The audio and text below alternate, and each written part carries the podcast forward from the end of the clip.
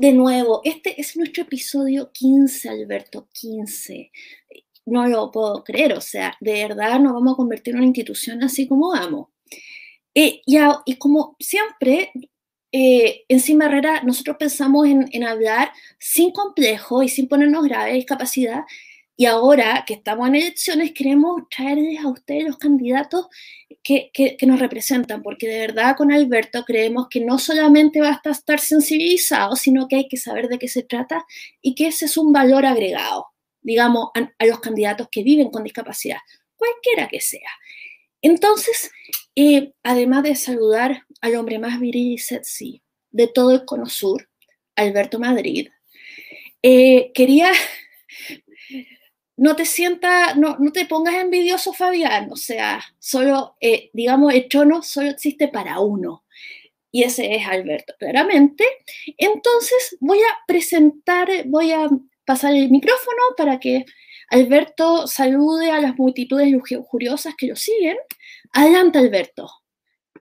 Hola, buenas tardes, Beatriz. Muchas gracias por tu presentación tan espectacular como todos los fines semana, todos los domingos, pienso qué me va a decir Beatriz el día lunes. Así que muchas gracias. Eh, saludo cordial a todos quienes nos siguen en este programa Sin Barrera y como tú bien decías, el programa número 15. Mira cómo ha pasado el tiempo y ya estamos ganando nuestro lugar en el mundo de la discapacidad y en este espacio de, como tú decías bien, hablamos de discapacidad sin estereotipos, sin eh, prejuicios, sin drama, vamos. Ok, entonces ahora, eh, Fabián, ¿cómo estás? Me dice, me, acabas de decir que paraste en el camino, que, ni siquiera estás en tu casa, eh, cosas de campaña. ¿Cómo estás tú? Te, di el micrófono. Bueno, muy bien, muchas gracias. Gracias, Beatriz. Gracias, Alberto, por invitarme a este espacio.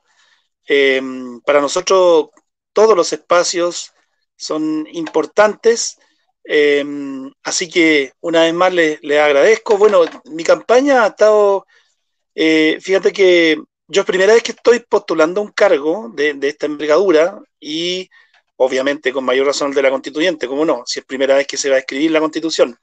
Entonces, eh, estoy como aprendiendo hartas cosas y, y bueno, me ha salido un poco pesado de repente, por ejemplo, no, saber calcular de repente los tiempos eh, de viaje, ¿no? Andaba en una, te estaba contando yo que andaba en una comuna que se llama Quinta de Tilcoco, que es una de las eh, comunas que está más al sur del distrito donde yo eh, estoy postulando, que es el 15, que, por decirlo así está como frente Rengo, ¿no? De la comuna de Rengo.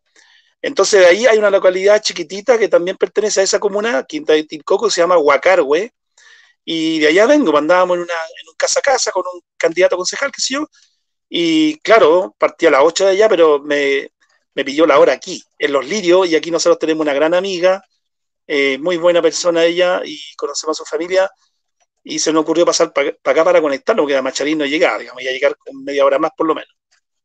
Así que aquí estamos. Bien, bien, gracias a Dios. ¿Quién tiene amigos? Eh, eh, ¿Quién tiene amigos? Eh, es mejor que tener plata, tener muchos amigos. Y quería presentarte, digamos, digamos, contar un poquito lo que tú me contaste. Que, bueno, Fabián Rodríguez Rivera es egresado de Derecho de la Universidad de Chile, dirigente de diversas organizaciones sociales y culturales.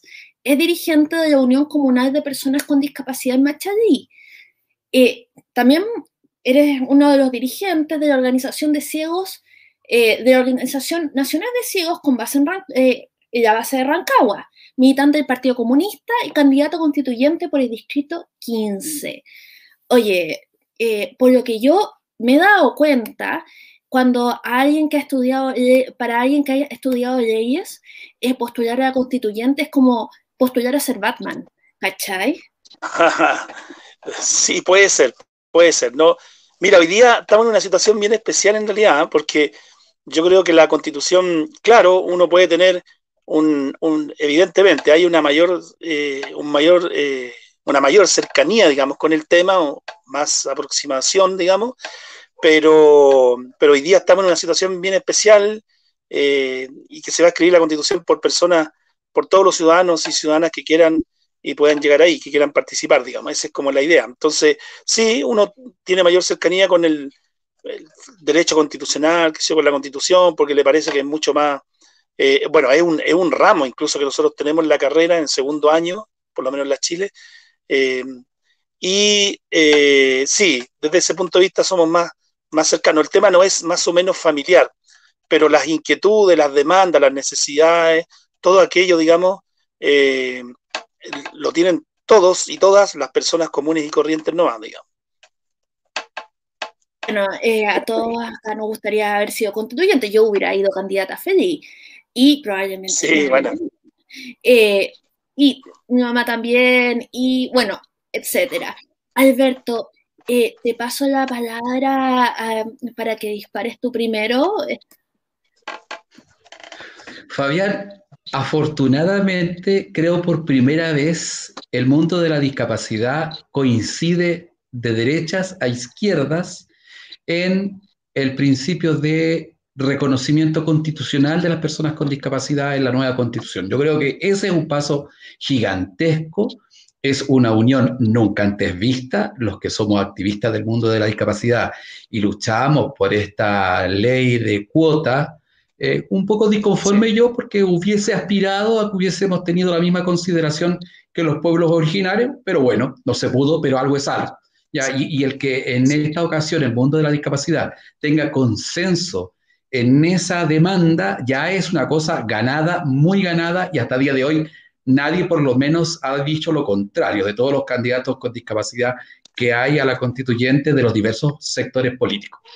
Mi pregunta, ante un escenario complejo como el que estamos viviendo de la sanidad pública, la cosa está muy jodida, estamos prácticamente al tope de camas críticas. Eh, ¿Qué consideras tú? Porque el debate público ya está abierto. ¿tiene que retrasarse la elección o tiene que mantenerse la elección?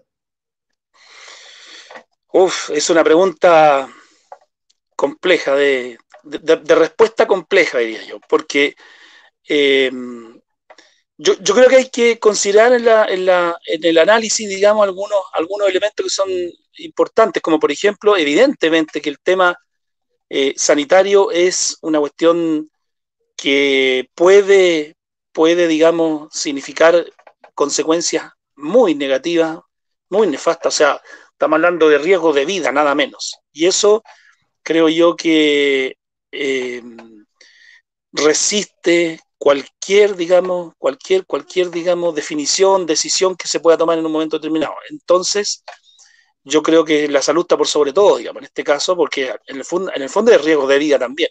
Entonces, eh, creo que si los contagios van todavía en alza, eh, yo creo que no nos quedaría otra. Además que esa es una razón, la principal, ¿no es cierto? La principal es una razón sanitaria.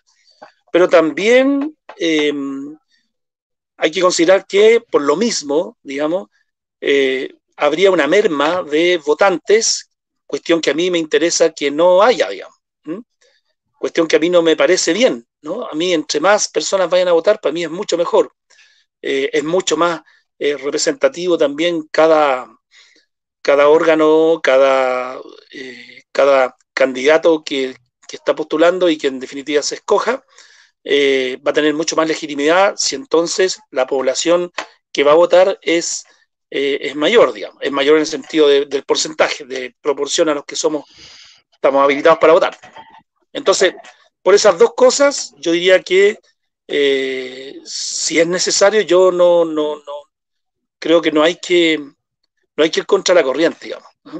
Me parece a mí que hay que lograr un consenso ahí. Yo por lo menos no, me arriesgaría a hacerlo, digamos, si en circunstancias que van a ir a votar muy pocos. Ahora, claramente, como tú dices, es una decisión compleja, especialmente para la izquierda, porque por una cuestión probabilística de estadística, mientras menos población va a votar por la dispersión de lista que tiene la izquierda, más cuesta arriba se le hace, ¿no? Eh, entonces, claramente la izquierda tiene un problema asociado a la baja participación. Ahora, sin duda, como, tú bien planteas, es un tema sumamente complejo. una segunda pregunta ya para que entre Beatriz también a, conversar contigo. ¿Qué, ¿Qué, propuesta tendrías tú para fortalecer la institucionalidad en temas de discusión, en temas de discapacidad? Eh, la discusión es clara, eh, el mundo de la discapacidad sabe y tenemos plena certeza que la institucionalidad vigente no ha dado el ancho, porque los modelos de, institucionalidad que tenemos desde el FONADIS hasta ahora el SENADIS son modelos que claramente no han sido capaces de resolver las necesidades de las personas con discapacidad porque es un, servicio, en este caso el SENADIS, bastante feble en las competencias que tiene. ¿Cuáles serían tus propuestas para fortalecer la política pública, la institucionalidad en temas de discapacidad? Mira, eh, yo creo que sería importante eh, pensar en un, tal vez, un ministerio, o una subsecretaría también podría ser, que algo menor que un ministerio, eh, para que pueda canalizar, ¿no es cierto?, implementar las políticas públicas que vayan hacia la discapacidad, así en términos muy generales, el planteamiento, digamos, ¿no? Mi planteamiento es, en términos generales, eso un ministerio, ojalá, y una subsecretaría por último, ¿no? Ahora, eh, pero sí lo que aquí interesa, y yo creo que lo que está eh, en juego hoy día es fundamentalmente que la discapacidad como concepto, como elemento de discusión, como factor, digamos, relevante, esté colocado en la Constitución como como una cuestión básica, digamos, fundamental, a partir de la cual puedan irse creando todas las normativas en adelante y sea, en consecuencia, un mandato ineludible, digamos, para el legislador y para el Ejecutivo y para el Poder Judicial, etc. Bueno, para toda la sociedad en general, digamos. Pero tiene que empezar por ahí, creo yo. Entonces, a partir de allí, evidentemente, se puede dar lugar a una nueva institucionalidad que evidentemente tenga mayores eh, atribuciones, mayores facultades para que pueda operar digamos, y en, favor de las personas con, eh, con discapacidad, ¿cierto? Y hacer, y hacer eh, ¿cómo decirlo? Hacer en serio, ¿no? Eh, todo este tema de la accesibilidad universal, qué sé yo, ¿no? especialmente lo que tiene que ver con ese tema, ¿no? Los ajustes razonables, que es un concepto que a mí me, no me gusta mucho, porque se imagina eso como la justicia en la medida de lo posible, digamos, una cosa parecida. Pero en fin, digamos, tenemos que avanzar hacia allá, ¿no? A tomar en consideración también eh, lo, que eh, lo que propone la Convención Internacional de los Derechos de las Personas con Discapacidad, por ejemplo. Entonces tenemos que avanzar hacia allá, claro, una institucionalidad mucho más moderna, mucho más robusta, que pueda entonces, como te digo yo, implementar buenas políticas para las personas con discapacidad. Desde luego, yo me imagino, por ejemplo, no sé si lo vamos a tocar más adelante, pero el otro día tuve una reunión con un candidato a gobernador, que no es el que yo apoyo, pero es una persona cercana, estuvimos en una discusión y está el ex director del Senadi de acá de Rancagua, de, acá de la región, digamos, de la región de O'Higgins, y, y, conversamos sobre el tema de, bueno, los diversos temas de la, de la discapacidad, obviamente, y ahí apareció, por ejemplo, el tema de las ayudas técnicas. Entonces, eh, claro, eh, ellos hablaban de que iban a, podían crear de repente como gobernador, no sé, algún fondo especial para, para poder aumentar, digamos, los recursos destinados a la adquisición de ayudas técnicas para las personas que postularan a esa ayuda, digamos. Y yo me, y yo me hacía la pregunta y se los planteé a ellos, ahí mismo le dije, oye, pero a mí me parece francamente inmoral, antiético, digamos, sobre todo, digamos, eh, considerando que algo malo, ¿no? Eh, ¿Cómo es posible que las personas que teniendo esas necesidades especiales, digamos, es decir, las personas con discapacidad, tengan que concursar para ganarse eh, una prótesis de cadera? No sé, yo, yo lo encuentro así como casi perverso, o sea, perverso, definitivamente, ¿no? Y entonces, si entre 10 personas uno se lo gana porque cumplió todos los requisitos, porque supo hacer el formulario y todas esas cosas, resulta que otras 9 no, no tienen derecho porque no supieron hacer, y, y, no es que no tengan la discapacidad, sino que no saben hacer un formulario, no saben hacer un proyecto. A mí me parece insólito, grave, eh, es horrible eso en realidad. Eh, bueno, cosas como esa, te fijas, yo creo que ahí tiene que apuntar una nueva eh, forma de ver, de ver la, de ver la vida, en definitiva, de ver la vida de las personas con discapacidad y de las personas en general, yo en esa estoy, ¿no? Pero por supuesto que me tengo que abocar harto más al, tema de la discapacidad porque es lo que yo vivo a diario, cotidianamente. Mm, el tema de formulario, de, descarga equidad y concurso y cosas así que, de repente uno también piensa como, eh, bueno, yo no, no, estoy familiarizada a fondo con todos los tipos posibles de discapacidad, que se quedan mucho. Eh, tengo más, más cercanía con, con, los ciegos y sé que, en esa población la, como el digital literacy, la, ay, esto, entrenamiento digital es bien bajo y es algo que nosotros estuvimos conversando con Pablo Lecuona de, de Tiflonetso, un, tipo fascinante que decía que en un universo de 6 millones de ciegos en, Latinoamérica, tenían solamente 10.000 personas, digamos, afiliadas a la biblioteca, para, a esta biblioteca especializada que ofrecía de todo. Entonces, eh, claramente acá no hay, no se puede empezar a construir cuando en realidad no hemos puesto, no hemos puesto las bases. Yo, en lo personal he dicho varias veces, yo, yo he apuesto por la tecnología precisamente porque eh, a mí me gusta mucho el formato, el formato de teletrabajo porque permite que, no sé, eh, alguien que esté, en, no sé, parapléjico, en Chihuayante, pueda ir a, una reunión en la moneda, o sea, eh, sin salir de su casa.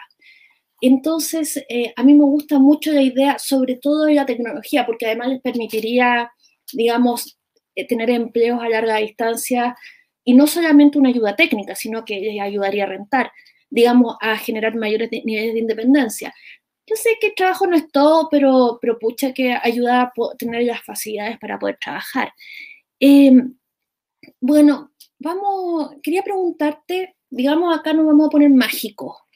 Acá yo, no sé, el hada constituyente, te voy a entregar la pluma mágica constituyente y digamos en teoría, en el mundo de la magia tú podrías escribir cualquier artículo que tú quisieras.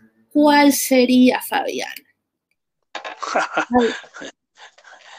¿Qué artículo quieres que yo escriba? O sea, tú quieres que te haga el contenido de un artículo, supongo, ¿sí? Ya. Eh, mira, eh, bueno, decir que, evidentemente, eh, todos los derechos que estén garantizados en la Constitución, ¿no es cierto? Hoy día, por ejemplo, eh, en la Constitución vigente, el capítulo tercero se refiere a los deberes y garantías constitucionales. Entonces yo me imagino un artículo al final, ¿verdad?, de ese, de ese precepto, de ese capítulo, digamos, más bien dicho, de ese capítulo, que dijera algo así como que el Estado tendrá el deber y la obligación, ¿no es cierto?, de eh, hacer eh, o establecer, digamos, las condiciones necesarias para lograr la accesibilidad universal, eh, lo que significa en otras palabras que todos puedan practicar, comprender, utilizar todos los bienes, los servicios, los productos, los procedimientos, los objetos, etcétera, etcétera, etcétera, etcétera. Entonces, digamos que el Estado se obliga, un artículo así como que dijera eso, ¿no? que el Estado se obliga a, eh, digamos, no solo a exigir, sino que a cumplir además el principio de la accesibilidad universal. A mí me parece que eso es una cuestión fundamental para que las personas eh, con discapacidad podamos ejercer todos los derechos, ¿no es cierto?, señalados anteriormente en este capítulo. Yo estoy pensando, por supuesto, en un, eh, como tú me dices, en un artículo, en un precepto final, ¿no es cierto?, que cierre el artículo, perdón, que cierre el capítulo de los deberes y garantías constitucionales y que diga algo así como, como lo que yo te acabo de decir. Que se haga cargo el Estado en serio del principio de accesibilidad universal eh, y, por supuesto, obligando a la sociedad entera, porque no serviría nada que el Estado solamente como, como, como, como, como ente, ¿no? Eh, activo eh, haga esas, cumpla con ese principio si los demás no lo van a hacer, ¿no? evidentemente que una, sería una cuestión obligatoria para toda la, para toda la sociedad, ¿no?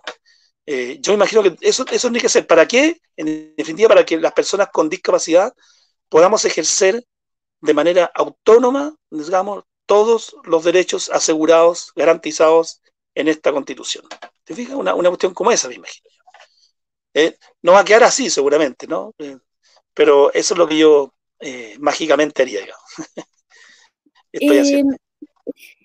Y quería pasar antes la palabra, Alberto, pero, pero quería yo meter la cuchara porque, digamos, accesibilidad universal, digamos así, palabras en el aire, eh, suena a unicornio, o sea, suena algo realmente bonito. ¿Quién, eh, eh, ¿quién rechazaría la, accesibilidad universal? No lo estoy poniendo en cuestión. lo que yo les quiero preguntar es, ¿qué significaría en la práctica? Porque pensando que la mayor parte de la población piensa en accesibilidad universal y piensa en en una bonita rampa digamos, estos son los espacios para educar, ¿verdad? Alberto. ¿Hay alguna consideración antes de la pregunta?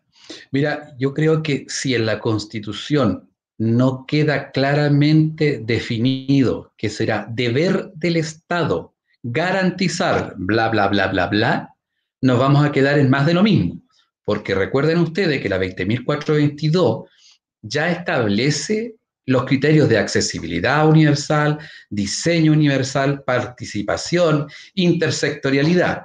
Y en general esos principios que debían ser de cumplimiento obligatorio, se lo pasan por el forro de las pelotas, con perdón, ¿no? Porque si usted ve las páginas web en general de los servicios públicos, poquitas son accesibles, ¿vale? Ahí te demuestro un botón. Lo, expongo únicamente para eh, ejemplificar que mientras no quede dicho en la Constitución que el Estado va a garantizar estos principios, el resto va a ser discurso vacío. Como consideración, ¿eh? mi pregunta, la semana pasada, a finales de la semana pasada, la cosa se puso muy, muy entretenida porque apareció la candidatura de eh, Gabriel Boric, un hombre muy inteligente, con un discurso distinto, con un recorrido político distinto, el que le vino a poner más condimento a la salsa en la pelea, en el buen sentido, de lo que va a ser la elección presidencial, ¿no? Y ahí, a la izquierda, tú perteneces al Partido Comunista, Fabián, eh, se le abre un tema interesante de debate. ¿Boric o Jadwe? ¿Cómo te juegas tú ahí? Muy bien. Bueno, mi candidato es Jadwe, obvio. Además, eh, eh, pero, pero con Boris no tengo ningún problema. Boris es un tipo joven, con ideas que a mí, en, lo particular, digamos, me representan bastante, tengo que reconocerlo. No tendría ningún problema si Jadwe pierde la elección en votar por Boris. Así que no, no, no yo ahí no me pierdo, digamos. Además, esto sí siempre y cuando, siempre y cuando eh, hayan, eh, en principio, acuerdos eh, en virtud de los cuales alguna regla, digamos, que se van a respetar en el caso de una primaria, por ejemplo, qué sé yo. Lo que quiero decir en el fondo es que si Boris y Jadwe se someten a la misma regla y entonces quien gane la, la contienda electoral, digamos, una primaria, por ejemplo, eh, va a tener que ser apoyado por los demás. A mí me parece que si eso es así, yo por supuesto que no tendría ningún problema en apoyar a Gabriel Boric, pero claro, yo mi candidato es Jadwe, de todas maneras. Por, la trayectoria. Sí. ¿Tú, crees que la izquierda tendrá la capacidad de ir unidos a esa discusión?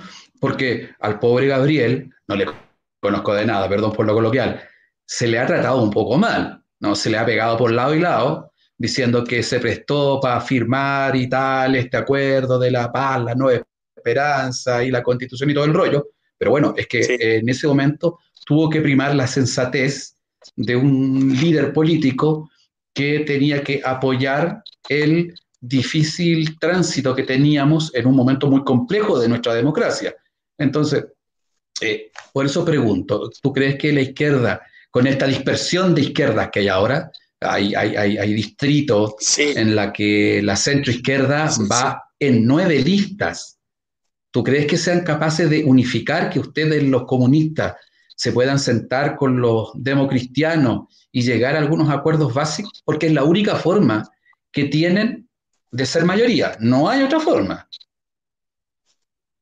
Sí, sí, yo creo que es, eh, creo que es la, forma que tenemos, ¿no es cierto?, de llegar a ser gobierno y de ser, llegar a ser gobiernos de mayorías, digamos. Eh, yo estoy de acuerdo con eso. Lo único sí, una salvedad. No sé si hablar de izquierda, eh, la democracia cristiana se entiende incorporada allí, digamos. Es un partido centro-izquierda, ellos se han declarado así. ¿ah? Yo no, no, quiero ofender con eso, ni mucho menos. Yo no sé, capaz que a ellos no les ofenda, digamos, o sea, capaz que le ofenda más que le digan que son de izquierda, digamos, en todo caso. Pero eh, esa, cuestión es mía, ¿no? Esa cuestión es mía. Eh, pero no, yo, yo mira, una, una, cuestión bien, bien clara, digamos, bien clara, es que siempre el Partido Comunista al final ha terminado votando por la gente, eh, por aquellos que no son precisamente de nuestro partido. Generalmente ha sido así, digamos, la, en todos los gobiernos fue así, digamos. No, nunca nos restamos, ¿no? Así que eh, por eso ese, botón. sí. Fabián, por eso, perdona, por eso te lo planteo al revés. O sea, eh, sí, eh, es razonable lo que tú dices. la DC solo en Chile es un partido de centro izquierda, en general en el mundo es un partido más relacionado con la derecha conservadora, ¿no? El Partido Popular en España, en fin, ¿no? Pero por eso te planteo, en, la hipótesis, en la hipótesis que exista un bloque fuerte de la izquierda, hablemos del Partido Comunista hacia la izquierda, Frente Amplio y, y todos los satélites que ahí andan dando vueltas, ¿tú crees que la DC va a estar por la labor de apoyar a ese candidato? ¿Lo ves difícil? Yo lo veo difícil. Yo, o sea, yo, sinceramente yo lo veo difícil. Ahora, eh, tengo que decir que a mí, por ejemplo, la candidata de la democracia cristiana me parece una buena candidata, sinceramente. Esa es mi opinión, ¿no? Mi opinión personal, digamos. Aquí puede que yo no represente necesariamente al partido, eh, o, que, o, que, mucha gente del partido no se sienta representada con lo que estoy diciendo, pero a mí la, la, la, Jimena Rincón no me parece, dentro de la, de la democracia cristiana, digamos, una, una, una mala candidata, sino al contrario, ¿no? Eh, siempre ha estado eh, siempre ha estado por, por, por, cambiar algunas situaciones. Yo, yo, lo he visto en su trabajo que ha hecho con respecto a la seguridad social, básicamente, el término de la FP, etcétera, etcétera.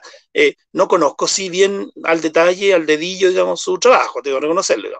Eh, pero lo que le he visto en general a mí me, me, me parece, eh, me parecería una opción que yo no descartaría si si se de pronto hiciera un programa común o algo así, eh, o, sometidos todas las mismas reglas, al final tuviéramos que quedarnos con Jimena Rincón como candidata, por ejemplo, ¿no? No así con otros, ¿ah? no así con otros demócratas cristianos, o sea, a mí, no sé, hay, hay otras mujeres demócratas cristianas que me parece que ya no lo son en todo caso, eh, que a mí no me dan lo mismo, ¿no? Janna Proboste, por ejemplo, también a mí me parece una, una buena candidata de la democracia cristiana, eh, cercana también más al progresismo, digamos, que, a lo conservador, digamos, por decirlo así. No te voy a preguntar quién no para no ponerte en un momento desagradable, pero vale, me queda claro lo que planteas. Vea. Se fueron, ¿ah? En todo caso, las que yo estoy pensando se fueron, se han ido de la Universidad Cristiana incluso. ya, ya, ya, ¿Para qué más pistas, no? Sí, no, está claro, está claro, está claro. Vea, dale tú, a ver. No, yo me quería poner así eh, absolutamente concreta. Eh, ¿Qué significa en la práctica? O sea, sé que, esto hay que contextualizarlo. Accesibilidad universal, estamos hablando de Internet, estamos hablando... Eh, pero denme los ejemplos que puedan. Digamos, ¿qué significaría en la práctica? Porque, insisto, para los que no viven con discapacidad, estamos hablando de una rampa y si ya la quieres hacer más inclusiva, le puedes poner la bandera trans entre medio para que ya sea el colmo de inclusión y hasta ahí no más llegamos. Eh, eh, sé que estoy caricaturizando, pero, eh, y no lo digo en tono de chiste, sino que de verdad la falta de conocimiento y imaginación en esos ámbitos es tremenda. Y yo formo parte del colectivo de los que viven sin discapacidad, así que puedo decir, sí que puedo insultarlo porque soy parte. entonces, digamos, chiquillos, les liberé el micrófono, ¿qué es o, qué es lo que ustedes consideran que sería lo más importante en torno a eso, que debería estarse haciendo? Dale tú, Fabián, primero. Mira, mira, yo, lo, que pasa, aquí hay que admitir una cosa, ¿no? Eh, la accesibilidad universal, ¿no? Eh, tiene una definición legal, ¿ya? Eh, bien lo dijo Alberto en antes, la ley 20.422 ahí aparece definida como uno de los principios, y que significa que es una condición que tienen que cumplir, digamos, los entornos, los bienes, los servicios, los productos, etcétera, etcétera, para que sean utilizables, comprensibles y practicables por todas las personas, ¿no? Eh, entonces, procesos también, objetos, herramientas, etcétera. Entonces, yo cuando me imagino la ley eh, define y habla de, por ejemplo, viene, no hay ninguna duda que un celular, que un computador, etcétera, que eh, pero claro, eso podría extenderse, por ejemplo, a una vivienda, ¿no es cierto? Que, o a la vivienda en general, digamos, que tenga las condiciones, las características necesarias para que eh, puedan ser eh, utilizables, perdónenme la palabra, pero sí estoy empleando el, término legal, digamos, para ser bien leguleyo, utilizables por todas las personas, es decir, ¿no es cierto? digamos, un ciego en general no tiene problemas en general, digamos, problemas para eh, caminar y desplazarse por una casa eh, comúnmente conocida, ¿no? Comúnmente construida, por decirlo así. Pero para una persona que tiene movilidad reducida, que anda en una silla de ruedas, eso es mucho más complejo, ¿no? Porque están las escalas y están las puertas, por ejemplo, ¿no? Entonces, allí, ¿cómo aplicamos la accesibilidad universal? Bueno, eh, el otro día le, escuchaba decir a una amiga mía, no, una, eh, compañera también con discapacidad, muy inteligente ella, y decía, claro, en realidad todas las viviendas debieran tener ese, cumplir con ese principio, con ese criterio, con ese eh, patrón, ¿no? Que es la accesibilidad universal. Es decir, que, o sea, no solo haya una, un, porcentaje, no sé, un 1% de casas en una población que esté destinada a una persona con discapacidad, porque esa persona con discapacidad, por ejemplo, que en una silla de ruedas, Claro, muy bien, puede estar en su casa, pero encerrada.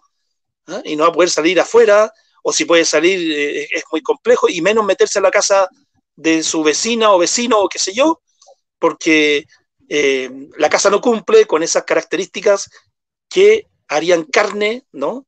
que van a manifestar en concreto, van a materializar en efecto, digamos, la accesibilidad universal. No sé si se entiende lo que estoy diciendo.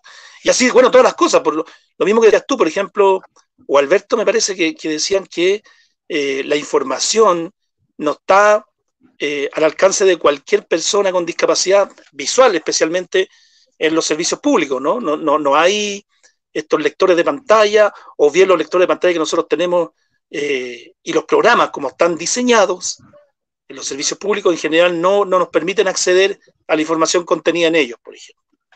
En fin, no solo una rampa, ¿no? Ahí yo, ahí yo tendría tres, ejemplos, vea, para poder explayarnos un poco. El sistema público, no, perdón, no es un sistema público. El sistema de transporte de personas en Santiago, que no es público, vamos desmitificando las cosas. Las cosas públicas son aquellas que son consorcios administrados por el Estado. Esto es un servicio de utilidad pública, pero que no es público, hay que ir educando. Em, el, Transantiago, para hacerle en corto, el Transantiago no tiene ningún criterio de accesibilidad universal. Nunca fue pensado ni diseñado considerando que hay personas ciegas, de movilidad reducida, sordos, personas con discapacidad intelectual cognitiva, que van a ser usuarios. O sea, eh, subirse al autobús en Santiago o una silla de rueda es materialmente imposible. Y el metro, no te cuenta, los ciegos no jugamos la vida en el metro, porque los bordillos que debiesen estar muy bien señalizados para que el bastón identificara hasta dónde tenemos que llegar, están medio pintados con témpera. Ese es un ejemplo. Ahí no hay accesibilidad universal. Se requiere que haya accesibilidad universal en el acceso a la sanidad. En Chile no hay intérpretes de lengua de señas por ejemplo, para que medien en una situación de atención sanitaria de urgencia. O sea, llega, imagínate, pongamos un caso extremo, llega una, pues. una persona sorda accidentada de gravedad, si no se puede comunicar con el médico, se muere. Literalmente se muere porque no hay nadie que medie lingüísticamente entre ellos. Tiene que haber una sanidad que sea, eh, que existan dispositivos para que todo el mundo pueda acceder, dispositivos oralizados, eh, lo que sea. Y lo último, que se, en este momento se me viene a la cabeza, es eh, donde sí se ha avanzado, hay que reconocer que se ha avanzado, pero falta mucho, en el acceso a los bienes culturales. O sea, anda tú a un museo y vamos a ver cómo te la arreglas. Eh, no, de partida no es posible entrar con una silla de ruedas. Y después te salen con ridiculeces como que los ciegos no podemos tocar la canoa de los changos que la encontraron hace 25 años atrás, no sé dónde, porque la podemos dañar. Oiga, mire usted, en los museos vaticanos permiten que los ciegos toquemos los carruajes en los que se desplazaba el Papa del año de la Tana. O sea, hay que incorporar la variable de accesibilidad universal para que, como bien explicaba Fabián, los bienes, los servicios, los productos sean utilizados de forma autónoma por nosotros las personas con discapacidad. No sé si más o menos me explico ahí. Mira, y por ejemplo, por ejemplo, Sí, y por ejemplo en el tema de la educación también, ¿no es cierto? Porque eh, muchas veces pasó, hoy día pasa menos, pero sigue ocurriendo todavía que eh, tú quieres, una persona con discapacidad visual, por ejemplo, quiere entrar a, estudiar una carrera o a un colegio de enseñanza medio, enseñanza básica, y vas a presentarte y lo, primero que te dicen, no, no se puede porque, mire, no tenemos, no, pero ¿cómo va a caminar? Pero que cómo va, la, no las tenemos adecuadas, ni la escalera, ni tampoco tenemos los procedimientos, ni las materias, etc. Todo eso significa que eh, si bien el derecho a educar, puede existir el derecho a la educación, pues tú no lo puedes ejercer en forma autónoma porque no están las condiciones de accesibilidad universal para ejercer ese para, para que tú lo puedas de manera autónoma, por supuesto. A eso me refiero. Ahí Fabián, Fabián ahí da muy buen ejemplo, ¿eh? Piensa tú que hace solo tres, cuatro años a la fecha que el DEMRE de la Universidad de Chile, haciendo un trabajo magnífico, extraordinario, un trabajo pero monstruoso, está posibilitando que las personas con discapacidad puedan acceder en mayor igualdad de oportunidades que el resto a la PTU ahora, ¿no? Y, tú entenderás que la prueba de selección universitaria llámese como se llame, viene desde tiempos inmemoriales. O sea, la, PA primero, los que ya somos talluitos, después la PCU, ahora la PTU, ¿no? El que recién se esté considerando la variable discapacidad para hacerla accesible, para que las personas con discapacidad puedan rendir ese instrumento en igualdad de condiciones, es algo que recién se está haciendo. Entonces, Dame un segundo, porque yo veo que Fabián está, está eh, arreglando el teléfono, se quedó pegado. Yo lo veo bien. Eh, eh, Fabián, yo te veo bien. Lo que, pasa, lo que, pasa, es que se me bajó el volumen porque me entró una llamada. Ah, no, no, no hay problema. Eso nomás, Alberto continúa, quería aclarar eso. no, no, dale, dale, dale, dale, pregunta tú nomás ahora. Sí, yo creo que ya más o menos nos quedó claro lo que es la accesibilidad y el diseño universal. Ah, ya, ok. Eh, yo, em, en una de esas, eh, eh, yo, yo estuve en el, Museo Británico y estaba acordándome cómo hacer esto de accesibilidad y no solamente había, gente, había, había gente en el museo que, que, donde uno podía tocar, o sea, habían, pero cosas como que te las pasaban, como este es un pote de crema que se sacó de una tumba egipcia de hace 4.000 años. Y uno podía tocarlo, uno podía tener a mano una punta de flecha, incluso me pasaron uno de, los, de los ladrillos de la muralla Jericó, ¿cachai? Entonces, mm. bueno, esa cuestión también enriquece, eh, también enriquece la experiencia de todos y hace definitivamente interesante. Y hay un montón de artefactos de los cuales tienen 10.000 ejemplares y bien pueden tener uno para que sea tocado, porque la idea es promover la cultura en la población entera, digamos, y el mm. acceso al conocimiento.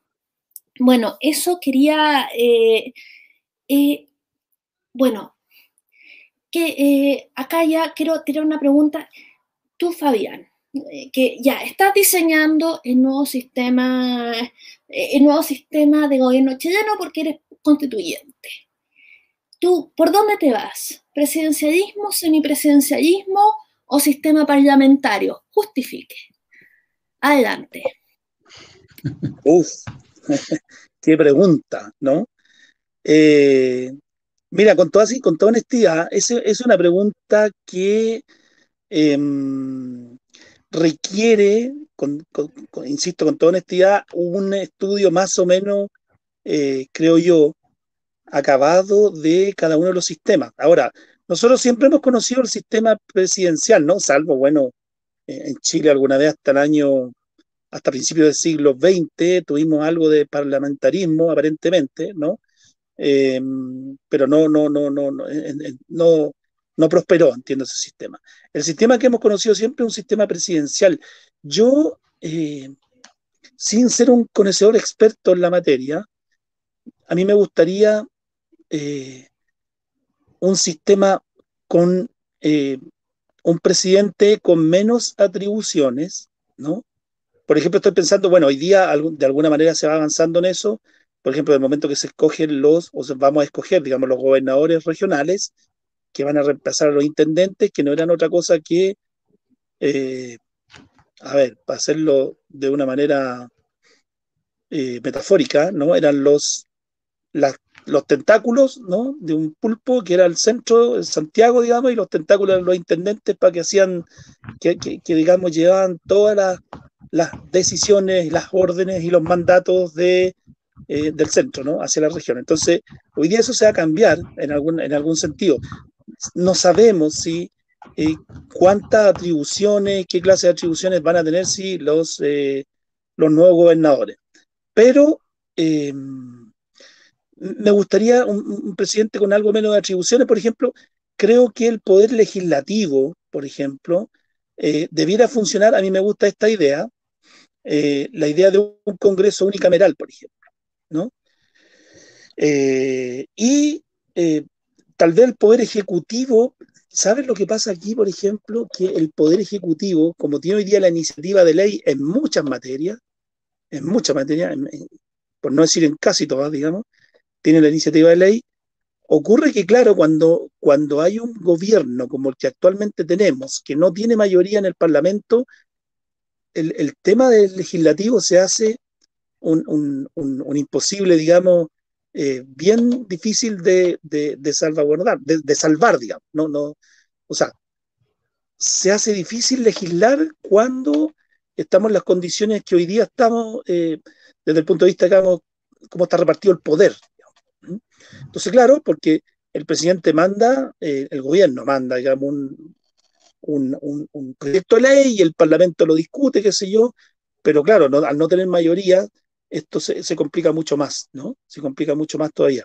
Ahora, eh, yo estoy de acuerdo con que todos los proyectos tienen que discutirse todo lo que tengan que discutirse. A mí me parece absolutamente razonable y, deseable también eso, ¿no? No es una, no es una cuestión que, que, digamos que no se debe hacer.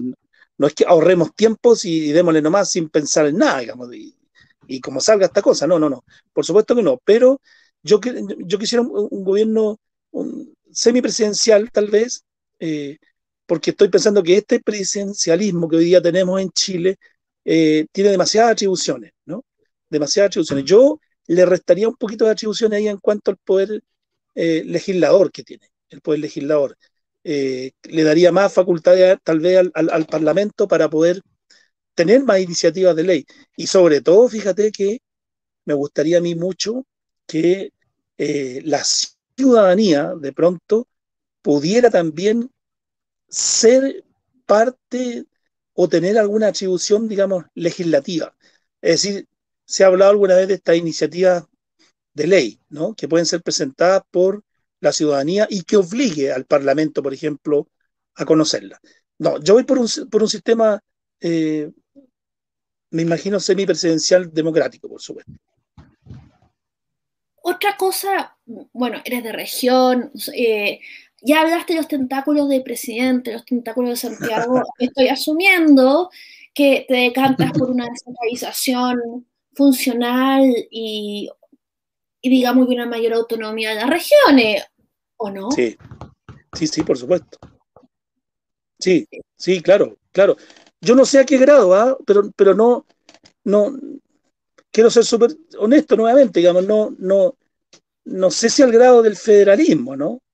Pero sí, por supuesto, necesitamos más, autonomía, eh, poder eh, hacer que los recursos, por ejemplo, que se producen en las regiones, como en esta región de O'Higgins tenemos la eh, mina subterránea más grande del mundo, y yo que vivo en la comuna de Machalí, que es donde está situada, digamos, la mina del Teniente, resulta que no, no hay ningún tributo, ninguna, ningún beneficio económico directo, digamos, de Codelco acá en la, en la, comuna de Machalí, salvo las externalidades. Nosotros nos quedamos con todo lo malo, con la contaminación de las aguas, de la, con la escasa vegetación, etcétera, etcétera, etcétera. Todo eso que contamina mucho, ¿no? Ustedes lo saben, eh, pero nada de tributación. Entonces, efectivamente sería bueno una, mayor autonomía para el uso, por ejemplo, del recurso y hacer que las empresas que tengan eh, fuentes de producción, digamos, en la comuna, en la región, en el territorio, como se dice hoy día,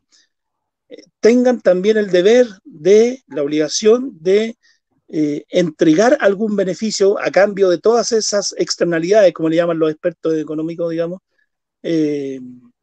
que, que, nos van dejando y que nos van dañando, digamos, en definitiva. ¿Mm? Sí, sería bueno más, más autonomía. Los municipios, por ejemplo, evidentemente, necesitan mucho más autonomía todavía sobre todo el uso de los recursos. Y no que venga determinado eso desde el central. ¿ah? Bueno, yo he escuchado cosas tremendas de diseño, de que los tribunales, que es un edificio re bonito que se repite igualito de, Arica a Punta Arenas, pero no, no sé, eh, pero el, mismo edificio eh, en Punta Arenas no funciona. Al contrario, los, eh, grandes eh, ventanales de, vidrio que muestran la luz del sol hace que la gente se congele directamente cuando, eh, no sé, me imagino hasta el juez ahí envuelto en polar, dando su, dictando sentencias en polar y con de polar y con, en fin, poco habla de, de la comodidad de quienes viven ahí. Pero yo mm. quería, estamos llegando al final y a mí me gustaría, digamos, este, que pasáramos a la parte de peinar a la muñeca. ¿A qué me refiero con eso? Que es, tú puedes decir lo que tú quieras, puedes anunciar lo que tú quieras, puedes mandarle un beso al gato, a la señora, a la polola o a la otra polola, siempre cuando nos dejes ver cómo te matan entre las tres, es porque eso es buena televisión, ¿verdad que sí? Eh, fuera de eso, eh, filmado, filmado, por favor. Y, eh, y bueno, voy a partir, y también te puedes dar autobombo y decir lo fantástico que eres en todas las circunstancias de tu vida. Vamos, ¿cómo vamos a hacer nosotros? Yo voy a partir haciendo, dándome autobombo y diciendo, suscríbanse a Liberty News, por favor, chiquillos, porque somos un medio que crece con nuestros seguidores y como ven, nosotros tomamos temas que, digamos, nosotros tomamos temas que en otros lados no se toman. Y somos salvajemente interesantes y, bueno, y salvajemente sexy, como especialmente Alberto, que le pone la sensibilidad a todo. no, no, no sé si sensibilidad, la sensualidad, sensualidad, sí, sí. sensualidad, claro. A todo lo que hace. Así que bien por, claro, claro. para seguirnos más de cerca y ahora le vamos a pasar a Alberto para que sea autobombo. Eh, voy a poner tu, igual digo, pero el tema de Instagram en la pantalla. Adelante. Bueno, mi, mi, peinada de muñeca va dirigida a la población. Por favor, quédese en casa. No salga si no es estrictamente necesario. El país está pasando por un momento crítico en esta pandemia. No podemos darnos gustitos individuales ni hacer las torpezas que hacen algunos de estas fiestas clandestinas en donde hasta algunos matrimonios, estas bodas, festorrones, descubrieron la semana recién pasada. Por favor, quédese en casa. Nadie sabe cuándo le puede tocar ni cómo le puede tocar, porque vacunación no es sinónimo de no contagio sea, tenemos que ser maduros y responsables para protegernos entre todos. Esa es mi peinada de muñeca porque creo que ahí estamos teniendo un problema de madurez eh, como, como nación en donde no hemos podido establecer cierta responsabilidad individual y cierta responsabilidad colectiva. Así que por favor, quédate en tu casa. Que si no ves a la polola, pues chico, mira, no va a pasar nada, y a lo mejor tienes la posibilidad de encontrar otra y todo con las nuevas tecnologías. Y recuerden de seguirme en mi Instagram, en, Instagram, Alberto Madrid Chile. Nos vemos la próxima semana. Fabián, ha sido un agrado conversar contigo. Mucho éxito. que te vaya súper bien y espero que podamos tener muchos constituyentes con discapacidad, que por una vez estamos unidos y estamos diciendo más o menos todo lo mismo. Así que ojalá te vaya bien. Sí. Bueno, muchas gracias, Alberto. Todo esto fue porque Alberto no lo, invita, no, no lo invitaron a la fiesta, a la misa en Cachagua y la Easy Reining que se terminó dando la, el saludo de la caja ahora. Está por picado. Eso. Está picado, sí. La próxima le empieza a decir, vayan a las fiestas clandestinas, pero bueno. Exacto. Eh, por una cosa muy fea. En fin, vamos a pasar con Fabián. Fabián, peina tu muñeca. Adelante. Eh, muchas gracias. Yo quiero invitarles eh, a sumar voluntades. Eh, no, no, sé si voy a peinar la muñeca, pero yo creo que sí. Mira, me, gustaría que, entre otras cosas, una cuestión de sentido común. Pucha, me gustaría decir, voy a evitar los garabatos, sí, pero oye, que se bajen el sueldo los, los políticos de este país. Eh, esto parece una cuestión bien, bien común, ¿eh? bien común lo que estoy diciendo, pero el colmo que los presidentes de Chile y presidenta, eh, ganen un sueldo vitalicio como el que están ganando. Yo lo encuentro increíble esa cuestión. Es una cuestión que me revienta a mí, de verdad, no, no lo puedo creer. Por último, no sé, eh, un profesor podría ser, ¿no es cierto?, que no tiene gran sueldo, pero estos gallos son abogados, economistas, empresarios, médicos, ganando feroces sueldos en las Naciones Unidas, etcétera, Todos sabemos ya cómo es la cosa, y que, y que ganen un sueldo vitalicio. ¿Quién inventó esa cuestión, digo yo, ¿no? Y, y, también para los parlamentarios, por favor, los constituyentes vamos a tener un sueldo bien decente, nos dicen, son 50 unidades tributarias mensuales, es alrededor de 2 millones y tanto, que a mí me parece bastante decente, sinceramente, con el nivel de sueldo que existe en Chile. Eh, pero por favor, vamos a tratar de colocar en la Constitución, a mí me gustaría eso. No es una de mis propuestas fundamentales, por favor, no es eso, porque, eh, pero, pero, porque no me quiero ganar aplausos con eso, que parece muy, muy, muy popular, muy populacho, digamos, como diría alguien, muy populista, como diría la, otras personas por ahí, pero sí, o sea, es el colmo, a mí me parece el colmo que eso pase, de verdad, en serio tengo que reconocer que me pillaste de improviso sí con esto del peinar la muñeca. No, no, podría haber preparado otra cosa, digamos, no sé. Pero y, recuerda por qué, pues, por qué distrito vas y cuál es tu letra. Ah, sí, sí, muy importante. Fíjate que era lo primero que iba a decir, por eso les quiero invitar a, y después me, me retracté, dije yo, capaz que los chiquillos no sé. Bueno, voy por el distrito 15, que abarca eh, comunas de la provincia de Cachapual, de acá de la región de O'Higgins, que son, em, puedo decir la verdad, son Codegua, Doñi, son Codegua, eh, Coinco, Cultauco, Doñigüe, Granero, eh, Machalí, Mayoa, Mostazal, eh, Rengo, Requinoa, Rancagua, Olivar, Quinta y Tilcoco, son 13. ¿ah? Espero haberla nombrado todas. En fin. Así que espero, mi letra es la IQ, YQ, 34. O sea, yo quiero cambiar las cosas. Yo quiero IQ 34, por favor. Ok, lo puse, lo puse en el banner. IQ 34. Así que ya saben. Eh, cuando vayan a, doblar ese voto que va a ser como una sábana, eh, acuérdense, IQ 34. Yo quiero 34. El voto amarillo de los constituyentes, entiendo, ¿no? Está definido el color, parece. Ah, qué bueno. Eh, el banner es amarillo, sí que queda perfecto. Para nosotros los ciegos, ideal. Tienes razón. en fin. Alberto, ¿dónde estás tú? Santiago. Eh, yo estoy, en, Las Condes, tú estás en Providencia y tú estás en Quinto de Coco, ¿no? Estoy en Requinoa en este momento, en la comuna de Requinoa. fuiste a Quinta de sí. y te quedaste varado en retiro, gracias a tu amiga que te dio sí. internet, esto un tecito, un abrazo y que ahora te dé un gran aplauso porque diste una, porque ha sido una tremenda compañía para nosotros y muchas, muchas gracias por estar con nosotros y te deseamos, yo te deseo, quizás Alberto no, porque Alberto, después de que me lo invitaron a agua, ya tiene odio en su corazón, pero yo te deseo lo mejor. Muchas gracias, Beatriz. Gracias. Y me voy a, me voy a sumar.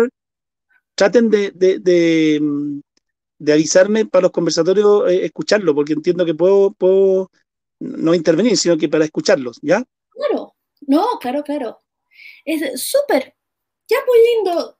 Fue un abrazo y vamos a, ahora todos demos una sonrisa, demos, mostremos todo lo guapo que somos y vamos a despedirnos de nuestros de, de las fans de Alberto. Chao, chao.